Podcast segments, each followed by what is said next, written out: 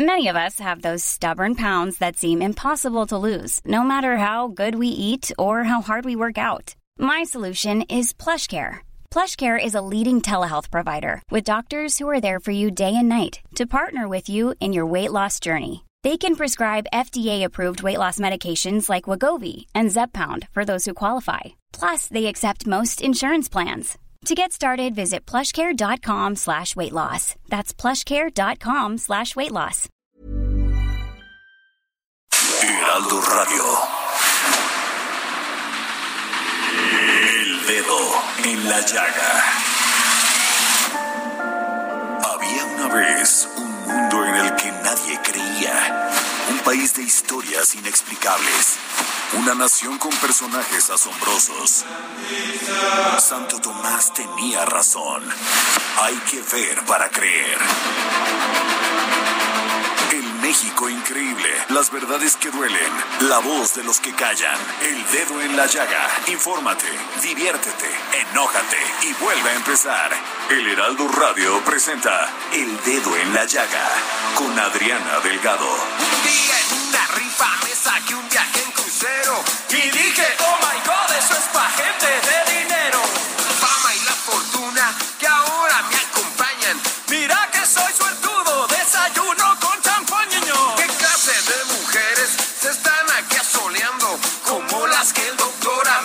estaba recetando.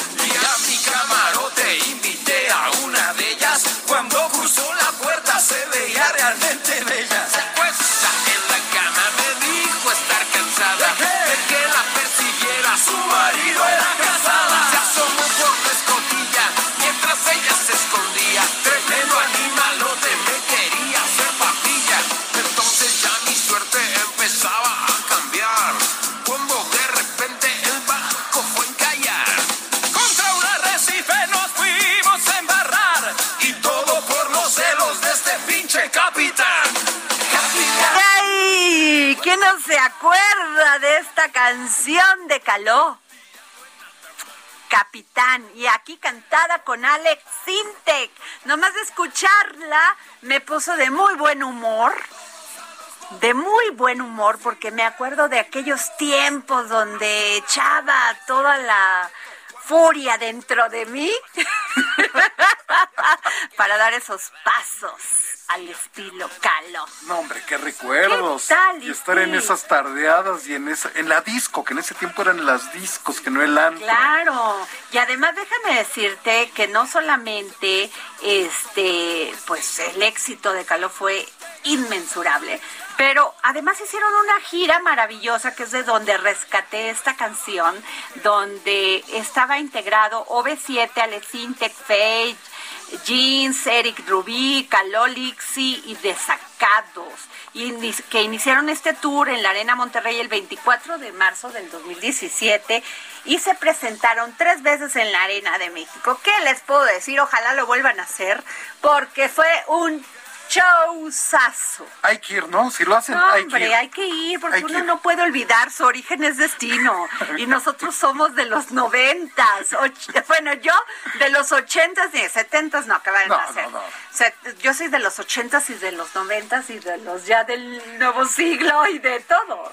¿Qué tal? ¿Qué tal? Oye, me, me tocó iniciar este siglo. Sí, completamente. Adriana. Ya, ya, ya disfrutando este nuevo siglo y también el anterior, que tuvo grandes cosas. Pues sí, así es, Jorge. Oye, y Jorge, ¿qué te puedo decir? Estoy muy sacada de onda porque les voy a contar. ¿Ustedes se acuerdan de este socavón en la carretera, el conocido como el Paso Express en la carretera México-Cuernavaca? Sí, que la acababan de inaugurar, tú recordarás Exacto, esta y magna que obra, ¿no? el, el secretario de Comunicaciones era Ruiz Esparza, que En paz descanse. en paz descanse. ¿no? Conocido como el Richard Gere, decía. ¿no? Y nos dijo en aquel entonces Gerardo Ruiz Esparza que el socavón se, se originó tras la erosión de una alcantarilla afectada por los ex- excesos de basura, acumulación extraordinaria de agua, ocasionada por las intensas lluvias y la deforestación del área derivada del crecimiento de la zona urbana. O sea, se echan un rollazo Y nunca, y nunca, Jorge, dicen, lo siento, discúlpenme, acompañan a las víctimas. Acompañan a las víctimas. No, pero te estoy diciendo que nunca tienen ellos la culpa. No, pues no. O sea, este chavo que resultó, estas dos personas, el papá e hijo, ¿te acuerdas de ellos? Sí, cómo no. Que murieron en este, en este socavón, este, pues sí los tuvieron que indemnizar y todo porque se hizo un escándalo en las redes Terrible. Pero hasta después, ¿no, Adriana? Sí, pero nunca tienen la culpa. Nunca, nunca tengo yo la culpa. No, son los demás, son las lluvias, son el aire, son el cielo, son los pájaros, pero menos los funcionarios. ¿Y lo a quienes los ciudadanos les damos nuestra confianza para utilizar nuestros impuestos y con ello hacer obras. Así es, y que se hagan responsables, ¿no? Que se hagan responsables. Y además les pagamos. Yo trabajo en, una en empresas privadas. Si tú cometes un error, pues no solamente vas para afuera, te quedas sin trabajo, pero si cometiste un error con negligencia, fallas, pues hasta tienes este Sí, consecuencias penales, Consecuencias penales. Así es. Y aquí nada, Jorge.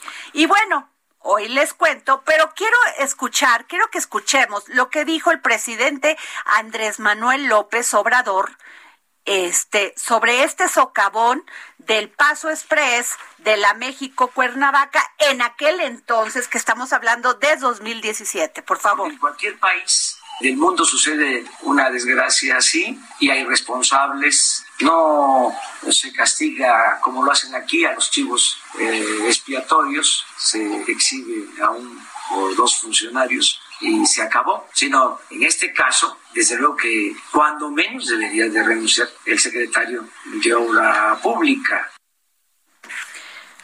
Bueno, en aquel entonces el que en aquel entonces era aspirante. El aspirante. El, bueno, siempre fue candidato porque él hizo su propio movimiento. Desde el año 2000 era fue candidato. Sí, desde hace 20 años Andrés Manuel López Obrador es el candidato a la presidencia de este país. Bueno, en aquel entonces dijo que había que por lo menos fincarle responsabilidad sí, a Gerardo Ruiz Esparza. Por lo menos. Bueno, pues ahí les va. A ver, estoy esperando a ver qué dicen las autoridades.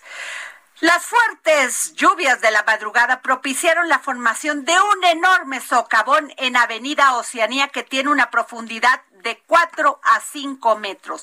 Debido a las fuertes lluvias de anoche, la mañana de este jueves 6 de mayo se reportó, o sea, 2021, se reportó la formación de un socavón en el eje norte a la altura de Oceanía, zona que fue cerrada a la circulación para realizar labores de reparación. Gracias a Dios, no estamos lamentando muertes. Así es. Gracias a Dios. Pero tenemos en la línea a nuestro corresponsal en la zona. No lo tenemos. Ay, perdón, es que aquí está fallando su comunicación, pero este, eh, bueno, para que nos cuente, porque, a ver, no es cualquier socavón. Nosotros los, los que vivimos en esta ciudad, Jorge, estamos acostumbrados a tener baches pues sí, eso, es lo ya, Ya nos acostumbramos, es, normal, Jorge. ya que, o sea, ya otro más, no importa. Aunque paguemos impuestos, aunque se nos destroce los coches, bueno, no importa, ¿verdad? Pero este socavón, Jorge, tiene un diámetro no mayor a un metro con una profundidad aproximada, aproximada de 5 metros y 31 metros de largo y se ubica en la colonia primera sección de la alcaldía Venustiano Carranza. Yo no quiero saber qué hubiese pasado si usted va en su coche y en ese momento cae cinco metros hacia abajo. Pues lo mismo que pasó con el Paso Express, ¿no? Tienes un destino muy No, pero es que aquí se echa la culpa. Es que yo no soy el culpable. No, fue el de hace tres, hace tres sexenios. Sí, y lo vuelvo a decir como ayer. Efectivamente puede ser así. Pero cuando te, a ti te entregan la administración de un gobierno, la responsabilidad la traspasan. Son las lluvias atípicas, Adrián. ¿Sí me explico? No pueden seguir diciéndonos que fueron las lluvias. O sea, que fue el mantenimiento de la línea 12, que fue la estructura. Y nunca hablen de las víctimas, Jorge. Así es. Víctimas que todavía no son atendidas por, y dicho por sus seres queridos. Nos vamos a nuestro corresponsal, nuestra Gerardo Galicia, que está ahorita en este, en el, en el lugar de los hechos, que es en Avenida Oceanía. Gerardo, ¿cómo estás? Muy bien, ¿qué tal amigos del Heraldo Radio? Sí, este enorme socavón se genera sobre el eje 1 norte, pasando Avenida Oceanía con dirección al Aeropuerto Internacional de la Ciudad de México. Ya lo mencionaban, es bastante grande, elementos de protección civil calculaban cerca de 30 metros de longitud, 7 ancho, unos 5, tal vez 6 metros de profundidad. Por fortuna, ningún vehículo cayó. Lo que sí tuvimos son algunas ponchaduras de llantas o los daños al menos fueron mínimos, solo quedó en daños materiales y este socavón se genera cerca de las cuatro o cinco de la madrugada.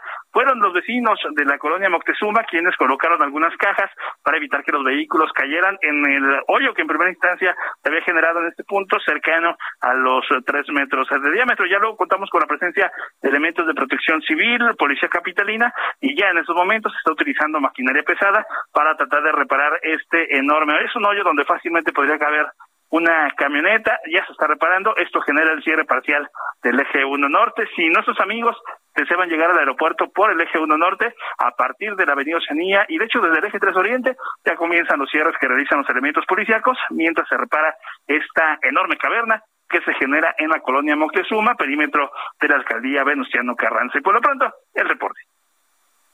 Pues muchas gracias, Gerardo. Sin duda alguna, otro desastre en esta ciudad. ya nos acostumbramos a... ¿Tú tienes coche o moto, Gerardo?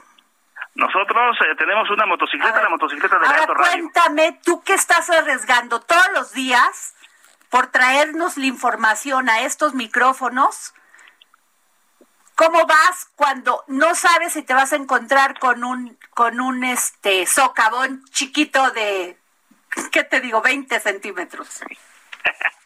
La, la, verdad, fíjate que ya cuando se vive por varios años en la Ciudad de México, sabes que cuando ves un hoyo, un bache, debes frenarte porque no sabes la profundidad. Y si viajas en metro, también hay que ir con mucha precaución y manejar con mucho cuidado, porque incluso tenemos coladeras destapadas, hoyos, eh, zanjas que no se han reparado. Hay muchísimas imperfecciones en las calles de la Ciudad de México. Así es, Gerardo. Pues esperemos que esto se resuelva y que las autoridades escuchen, ¿no? Porque no solamente es responsabilidad de la jefa de gobierno, ¿eh? También es responsabilidad de los alcaldes. Y ahorita, ahora que están pidiendo el voto, escúcheme bien, por favor, que van y dicen, yo voy a arreglarte la calle, yo te voy a dar luz, exíjanles, exíjanles, mediten su voto, chequen qué quieren para su colonia y en consecuencia voten. Si les dan algo, si les dan una despensa, les dan una gorra, eso no hace un futuro. Eso es inmediato. Tómelo y vote por quien usted desee. Pero fíjese en esto, porque ya no podemos seguir así. Gracias, Gerardo. Bonita tarde. Creo que asusté a Gerardo, ¿verdad? ya no me dijo nada. es que entre socavones y todo lo que está pasando, creo que todos estamos muy enojados, Adriana. No, bueno, es que es un tema, Jorge, o sea, no es cualquier tema lo que está sucediendo. Pero bueno, quiero decirles que nada más leer su biografía, conocer de quién es él, no solamente como como un ministro de la iglesia, sino además como alguien que dedica su tiempo, su vida a atender a los más pobres, a las zonas más marginadas, a pues a darnos consuelo. Yo le agradezco a Monseñor Franco Coppola que esté aquí en los micrófonos del dedo en la llaga. Muy buena tarde, Adriana. Monseñor, ¿Qué le dice el Casio Caballo? A ver si lo dije bien.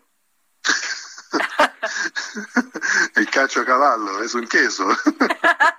de su zona, de donde usted nació. Sí, Sí, sí, sí, sí, sí, sí, muy bueno, muy rico. Y además un queso también que es especial de un, un, pan que ahorita se me fue el nombre y que lo tenía aquí en mis, en mis documentos, pero esto para pues para empezar a decir, a platicar con usted, monseñor, sobre su experiencia en este cuando visitó esta este municipio donde se está dando este enfrentamiento entre cárteles que es terrible y que es Aguililla.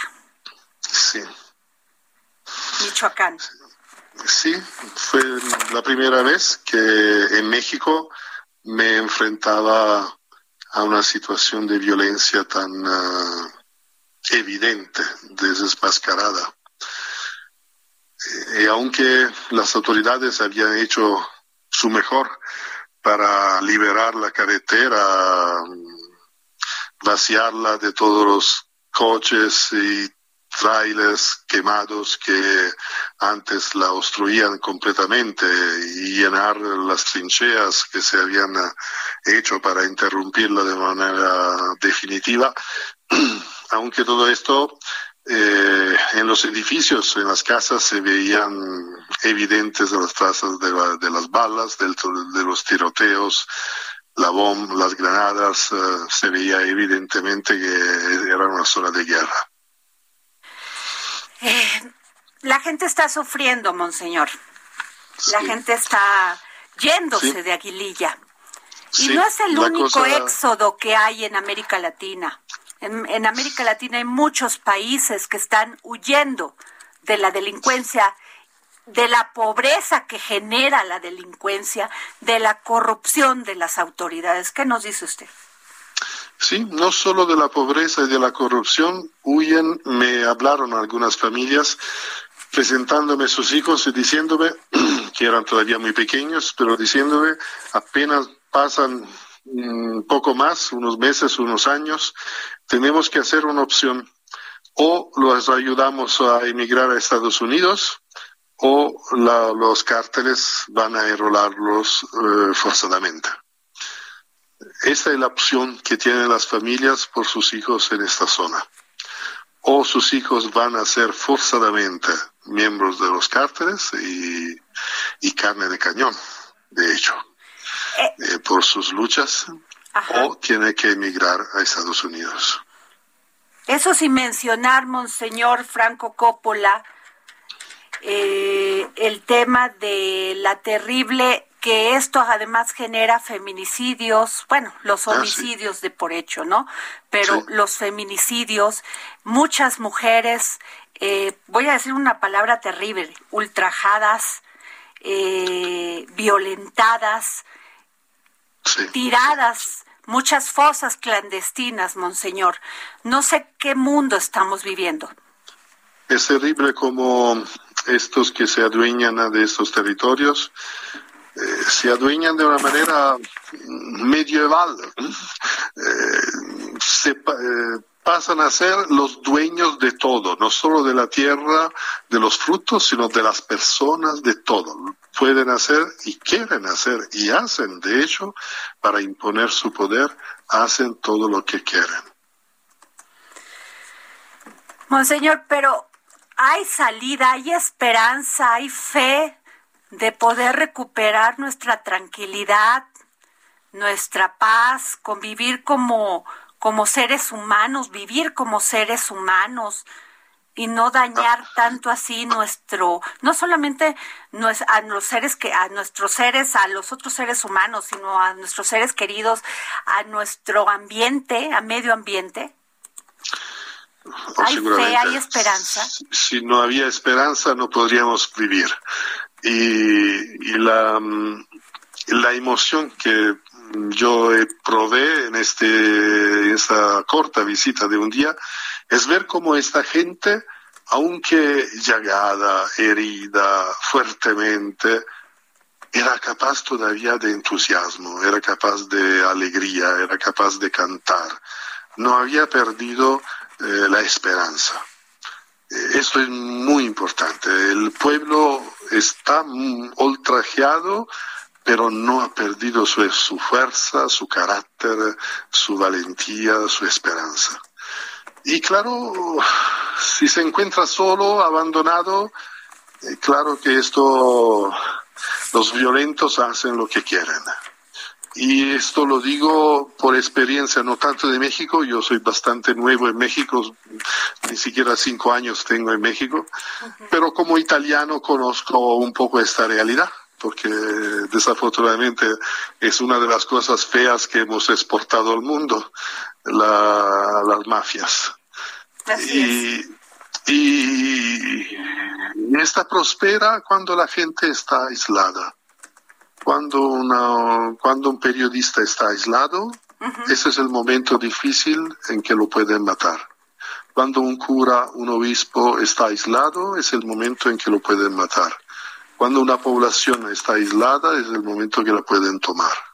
Es por eso que ellos la primera cosa que piden es el silencio, que se callen. Y es por eso que la primera manera de combatir, de resistir contra estas fuerzas es de hablar y de estar presentes. De manifestar su presencia, su cercanía, su atención. Que no es que nos, nos estamos volteando del otro lado, sino miramos y miramos con mucha atención a lo que pasa. Y por otro lado, hay esperanza concreta aquí en México, porque eh, yo seguramente hay muchas otras uh, iniciativas, pero yo conozco, por ejemplo, el trabajo que han hecho eh, los jesuitas por la paz. Tienen una página web, CIAS por la paz, donde relatan de algunas experiencias en algunos pueblos de Michoacán, de Tamaulipas, de, de Guanajuato, de varios estados muy violentos, donde han trabajado poniendo juntas las autoridades, la sociedad civil, las confesiones religiosas, todos unidos para fortalecer a la población. Y han logrado, por ejemplo, en tres pueblos de Michoacán, donde han trabajado por tres años, han logrado que la violencia desaparezca completamente. Eh, Monseñor Franco Coppola, anuncio apostólico en México, y usted dio un discurso el 29 de abril del 2019 en la conferencia del episcopado mexicano y dijo, eh, ante todo y en modo particular me refiero a tres prioridades que el Papa Francisco el pasado 4 de marzo eh, eh, tomó como desafíos para la iglesia que peregrina en América Latina. En América Latina y en todo el mundo nos encontramos actualmente viviendo un verdadero cambio de época que nos exige renovar nuestro lenguaje, nuestros símbolos y nuestros métodos. Si continuamos haciendo lo mismo que se hacía algunas décadas atrás, volveremos a recaer en los problemas que necesitamos superar. ¿Qué nos dice, monseñor? Eh, es así, es así. Y ese es el problema, uno de los problemas principales de la sociedad y de la iglesia. Porque es un problema de la sociedad, porque ahora se constata como los padres no llegan a tener un discurso, una educación, una transmisión de valores con sus hijos. El cambio generacional que antes se pasaba bastante fluidamente, aunque claro, había siempre un cambio, había siempre un avance, la sociedad y la humanidad ha sido progresando, pero había una transmisión, ahora no, porque se habla lenguaje diferente. Entonces, muy es fundamental por la Iglesia y como por la sociedad eh, encontrar la manera de hacer dialogar la experiencia del pasado, que es útil, y la novedad que buscan y que ponen en adelante los jóvenes de nuestra sociedad. Claro. Eh, Monseñor, yo le quiero agradecer de manera muy importante. Ojalá nos pueda usted volver a tomar la llamada para seguir platicando con usted, eh, que nos haya tomado la llamada para el dedo en la llaga. Gracias, Monseñor con Franco. Mucho gusto. Gracias, muy amable. mucho gusto. Pues ahí están las palabras del de Monseñor Franco Coppola, anuncio apostólico en México. Nos vamos a un corte y tengo tiempo todavía porque luego me voy y me dejan mucho espacio. Avísame, Eric. Ah, bueno, pues este es muy importante. Y fíjate que él hizo esto del, del la, de cuando llegó a México, esto se los dijo ante ante la conferencia episcopado mexicano. Habló de los jóvenes, de las mujeres, de la formación de seminarios. Y además él ha sido un gran luchador, Jorge, de estos grupos de ultraderecha contra las bodas gays, o sea, ha sido un gran apoyador, o sea, ha parado esta, esta posición conservadora, como dice el presidente Andrés López Obrador. Y nos vamos a corte y regresamos.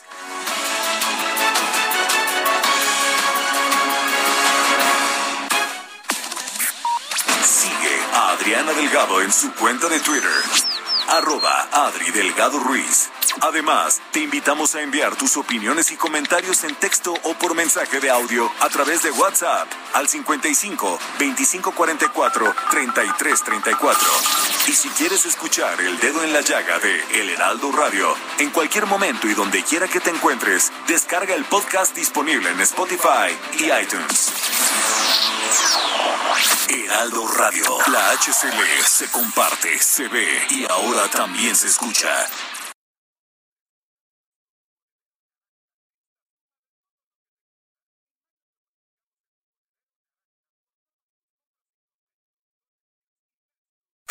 Heraldo Radio. La HCL se comparte, se ve y ahora también se escucha.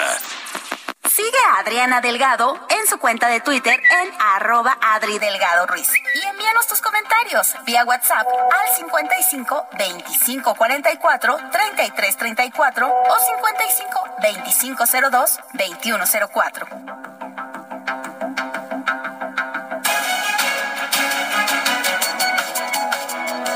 Regresamos aquí al dedo en la llaga y este, fíjense que la unidad de fiscalización del INE plantea quitarle, si es que no ya le quitó, ¿no? ¿Verdad? Todavía no. está, está en eso, ¿no? Ahora el registro de la candidata de Morena a la gubernatura de San Luis Potosí, Mónica Rangel, por no entregar por lo mismo que se lo quitó a Salgado Macedonio y por lo mismo que se la quitó a, Raúl, Morón. Pero Salgado Macedonio tenía otra cosa, ¿eh? Más pero bueno.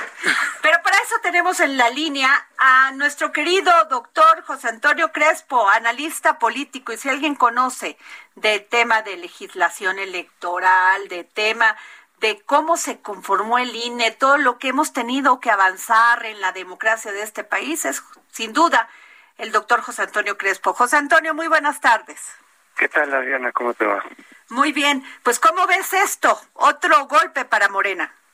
Sí, eh, yo no sé por qué, si ya vieron lo que sucede, por qué insisten en no cumplir adecuadamente, a menos que tengan la razón de decir, no, yo sí cumplí, pero no me lo están tomando en cuenta. Es decir, eh, así está establecida la ley, había una interpretación alternativa para castigos menores, no en la ley, ¿eh? O en la interpretación del tribunal. Pero, pues si ya vieron lo que ha estado pasando, pues, ¿por qué no cumplen simplemente entregando los informes eh, eh, a tiempo? Y ya con eso, pues la gran mayoría de los candidatos de Morena y otros partidos no les ha ocurrido eso, porque cuando hacen pre-campaña, que no siempre, esa es la otra variable, cuando hacen pre-campaña, pues entregan a tiempo sus informes de gastos y ya con eso es suficiente. Desde luego se supone que tienen que corresponder con lo que realmente gastaron. Ahí la unidad de fiscalización del INE, de pronto si ve que hay algo raro, investiga y a veces, porque no tiene todos los elementos en sus manos, a veces puede encontrar que no, que no se corresponde lo que se presentó como informe de campaña con lo que realmente se gastó.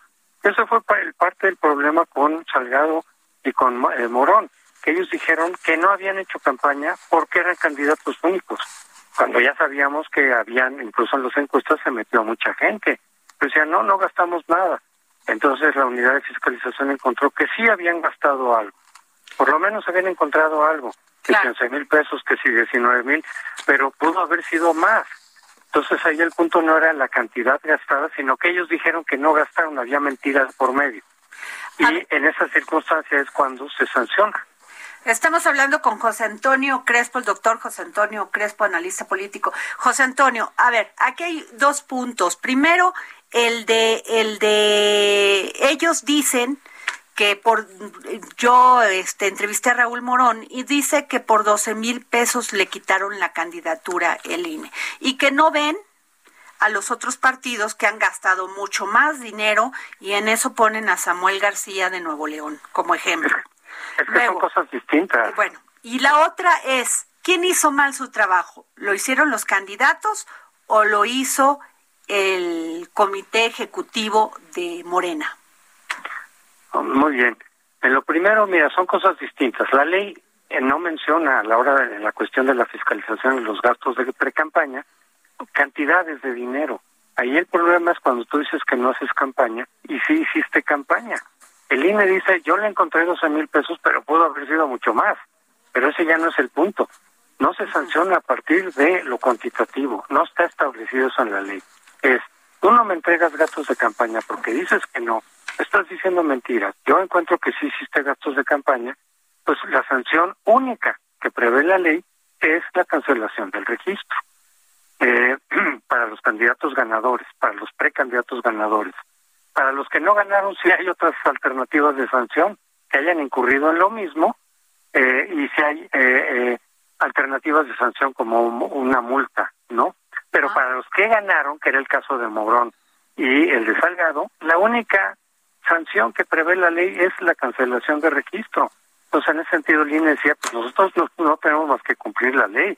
Ya si el tribunal interpreta otra cosa, que ellos interpreten. Lo pueden hacer porque es un tribunal constitucional. El INE es solamente una autoridad administrativa. Entonces no era cuestión de dinero, ¿eh? era cuestión de, tú no me dijiste que estabas haciendo pre-campaña y encontramos que sí estabas haciendo. ¿Cuál es la sanción? Cancelar el registro. Así dice, así de sencillo y esa es la sanción. Sí.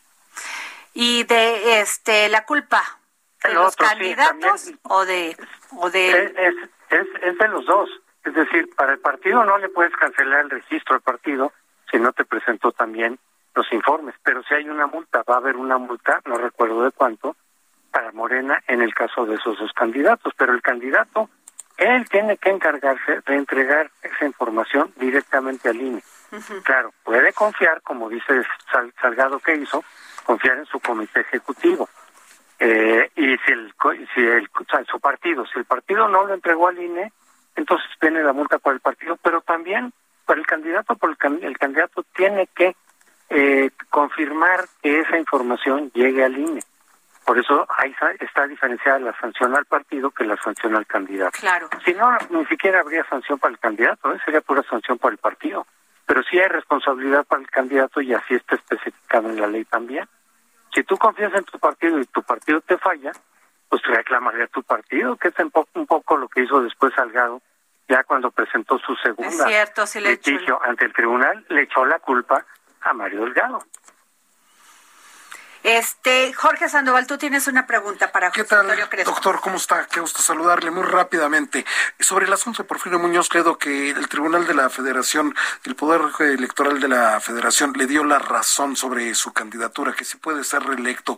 ¿Qué, qué, qué, qué hemos sabido? ¿Por qué le mintieron, eh, José Antonio? O sea, ¿qué, qué? Mira, eso desde que salió la, la legislación sobre reelección, varios lo criticamos porque dijimos, mira, Ahí hay una cláusula que dice que tú puedes buscar la reelección solo si tu partido te lo permite. Es decir, al final de cuentas no le vas a dejar la decisión a tu electorado. Ellos que tanto hablan de que sea la gente la que decida, pues entonces permítele reelegirse a quien quiera reelegirse y que la decisión última esté en los electores. Pero dice la ley que el partido decide quién se puede reelegir y quién no.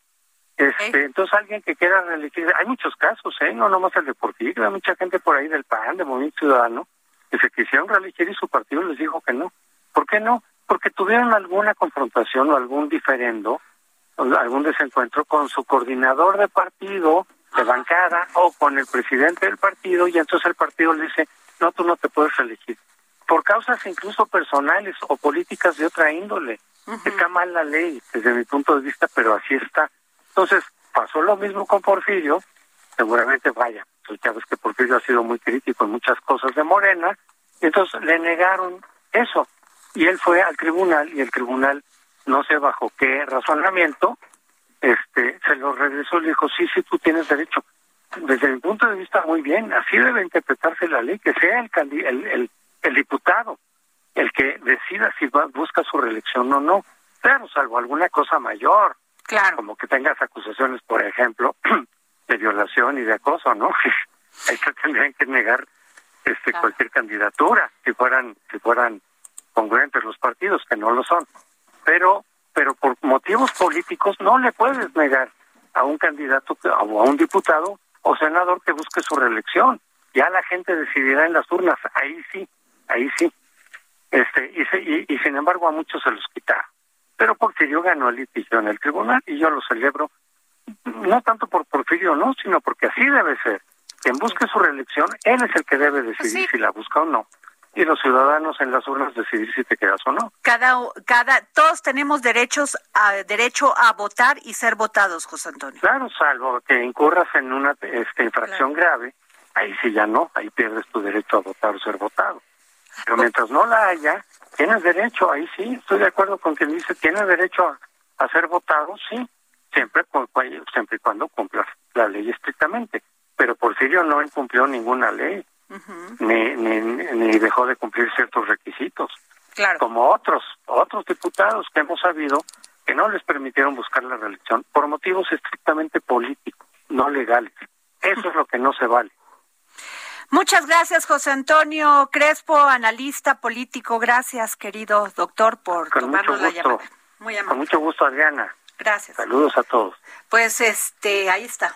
Ahí está el comentario del doctor Crespo y vamos a una sección que te gusta muchísimo. A ver.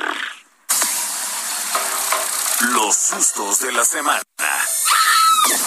Y tenemos con en el dedo en la llaga a nuestro querido Pepe Ureña, gran periodista, eh, no solamente, bueno, si alguien quiere tener referencia de lo que es, referencia de lo que es este país y sus terribles movimientos políticos, sin duda tienen que haber leído y seguir leyendo a José Ureña, periodista de mi querido amigo de 24 horas.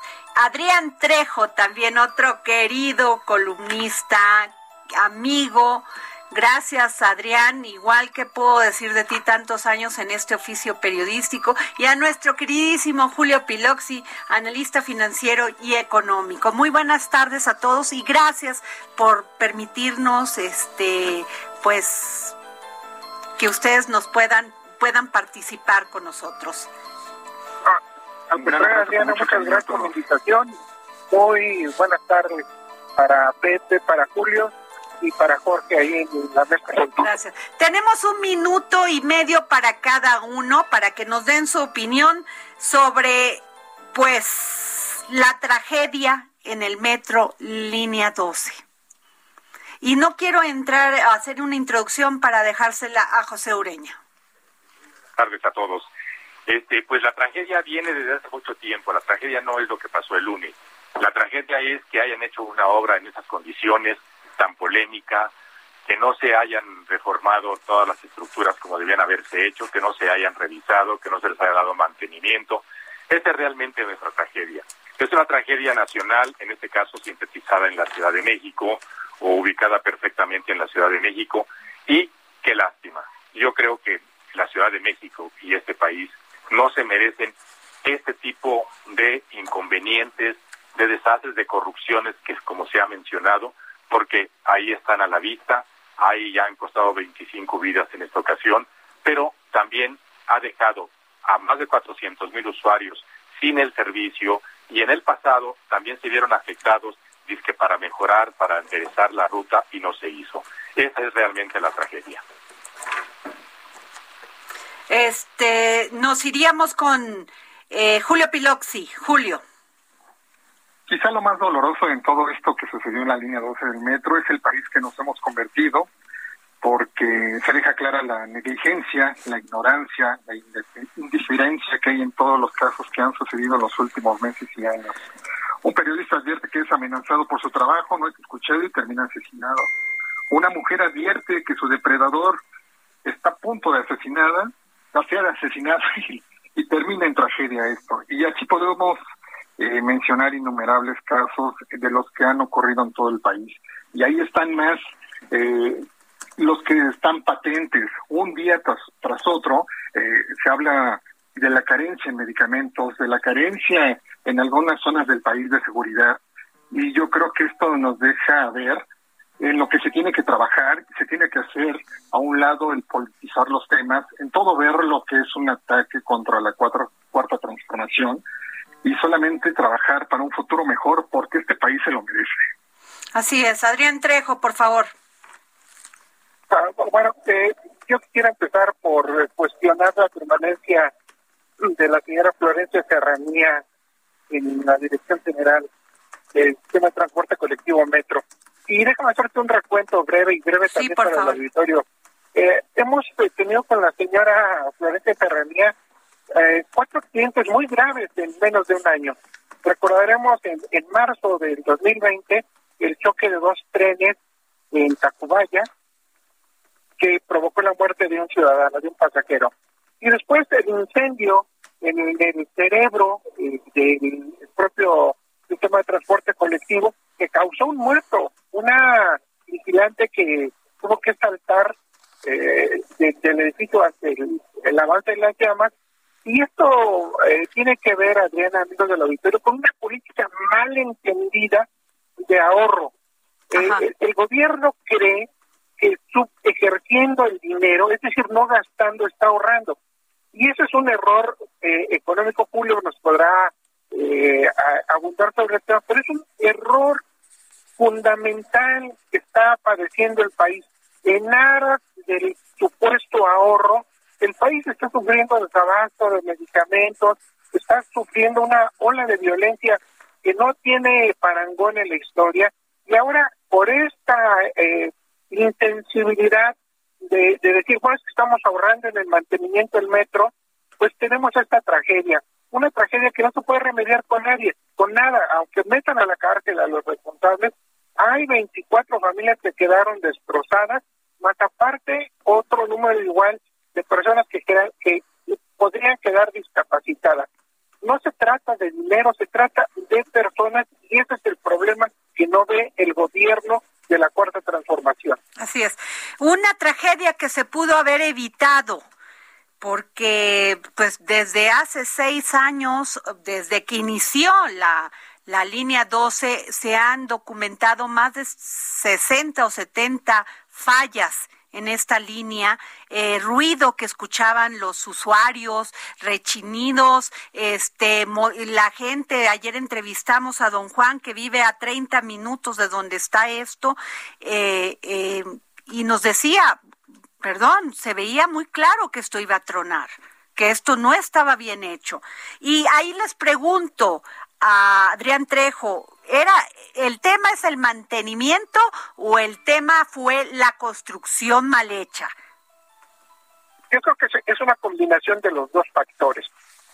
Eh, siempre se dijo que el, eh, la idea de, pasar por arriba el metro, cuando originalmente estaba ideada esta línea, la línea 12, para que fuera subterránea totalmente, era una mala idea. ¿Por qué se hizo eh, por por arriba? ¿Por qué se hizo por, por vía aérea? Bueno, se hizo por las prisas que tenía el entonces eh, jefe de gobierno Marcelo Ebrard por entregar la obra antes de que terminara su gestión.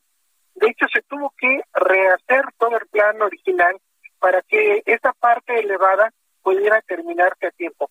Eh, esa es una parte. La otra parte sí tiene que ver con la falta de mantenimiento. La, la cuenta pública del 2020, eh, ayer eh, que se revisó, bueno, pues refleja que hubo un subejercicio de 584 millones de pesos.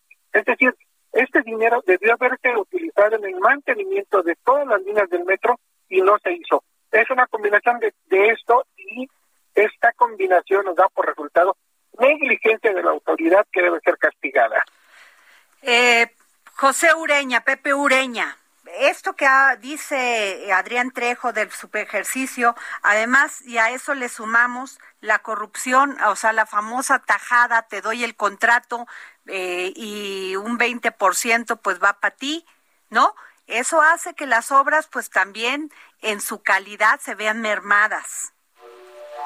Sí, por, sí, por supuesto que esto genera este, que, la, que haya merma en la, primero, en el rendimiento del dinero Segundo, en la calidad de la obra.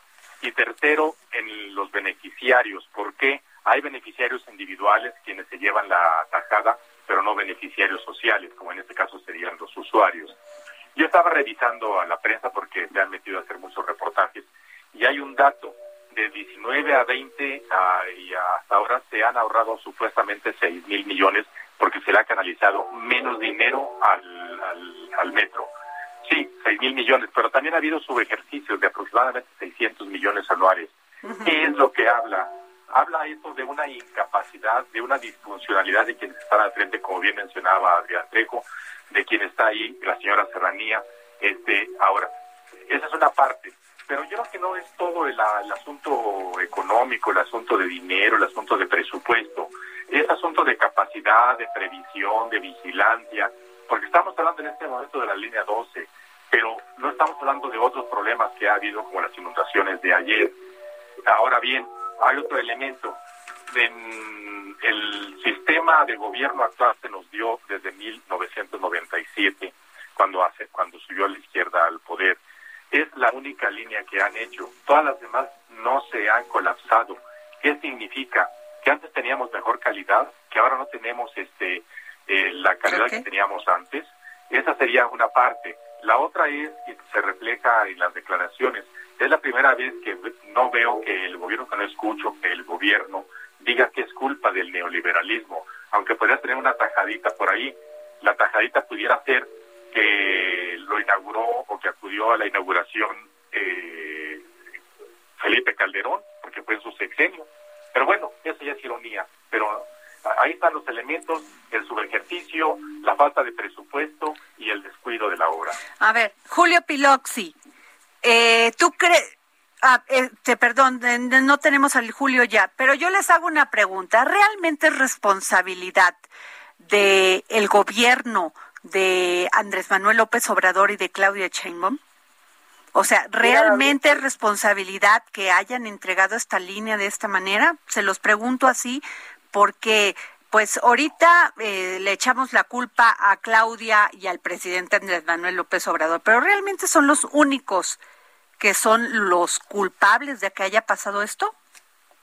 Mira, Adriana, esa es una gran pregunta y déjame hacerte un comentario. Cuando ocurrió la desgracia del metro eh, de la línea 12, eh, eh, Morena salió con un boletín a decir que no se lucrara con, con las víctimas y con, y con la tragedia. Bueno, ellos lucraron con la tragedia del ABC, con la tragedia de Ayotzinapa. Tu pregunta, ¿quiénes son los responsables? En ese momento en el caso de Ayotzinapa, el, el presidente era Peña Nieto. ¿Cuál fue la actitud de la oposición, especialmente de Morena? Señalar a Peña y crear una frase que dijo, que dice, fue el Estado. O sea, tú, tú preguntas, ¿por qué, ¿por qué es responsabilidad de esta administración? Por supuesto que es responsabilidad de esta administración. Y por supuesto que, hay, que hay responsabilidad de la jefa de gobierno y por supuesto que hay responsabilidad de quienes hicieron el proyecto, el proyecto de obra civil. Pero Adrián, pero esta obra tenía 66 fallas y pasó esas 66 fallas durante dos sexenios anteriores. Ah, bueno, sí, exactamente. El, el, el problema es que era una que todas estas fallas estaban documentadas, Adriana. Que no fue un accidente fortuito como el incendio, pues, de la de la del cerebro, Que, también ya se veía porque la subestación eléctrica que estalló tenía 50 años de servicio, ya no funcionaba, y bueno. Pero había documentación gráfica de todas las fallas que estaban ocurriendo. Mira, una falla muy sencilla que recordaba también Pepe y, Jorge, cuando empezaba la pandemia en, en la estación Miscuac, ¿te acuerdas que pararon las eh, escaleras eléctricas. De un momento a otro dejaron de funcionar en hora pico y veíamos cómo la gente se iba cayendo una sobre otra. Bueno, ese era, esta es una falla que ya estaba reportada y que se pudo haber previsto también. Y, no hubo no hubo prevención, hubo heridos, no hubo muertos, pero hasta que ocurrió eso entonces se decidió cambiar esa escalera eléctrica. ¿Por qué? ¿Por qué 60 fallas no pudieran ser realizadas por la dirección del metro? Pues en dos secciones, pues, perdóname, a, a, Peña le, estalló el caso de Teosinapa, que se venía cocinando desde tres sexenios antes. Pues, digo, no, no había una, una explicación por qué, pero las responsabilidades me parece que son muy claras. En el caso del gobierno federal, por haber recortado el presupuesto bajo este esquema absurdo, fantasmal, en, eh, este, de la austeridad. Ok, pues digamos un austericidio. Mm. austericidio. No, nos tenemos que ir, Adrián. Muchas gracias, José Ureña. Gracias, Julio. Ah, espero que podamos comunicarnos el lunes porque nos quedaron muchos temas todavía o mañana. Este, muchísimas gracias por haber estado aquí en el dedo en la llaga. Gracias por la invitación, muy bien.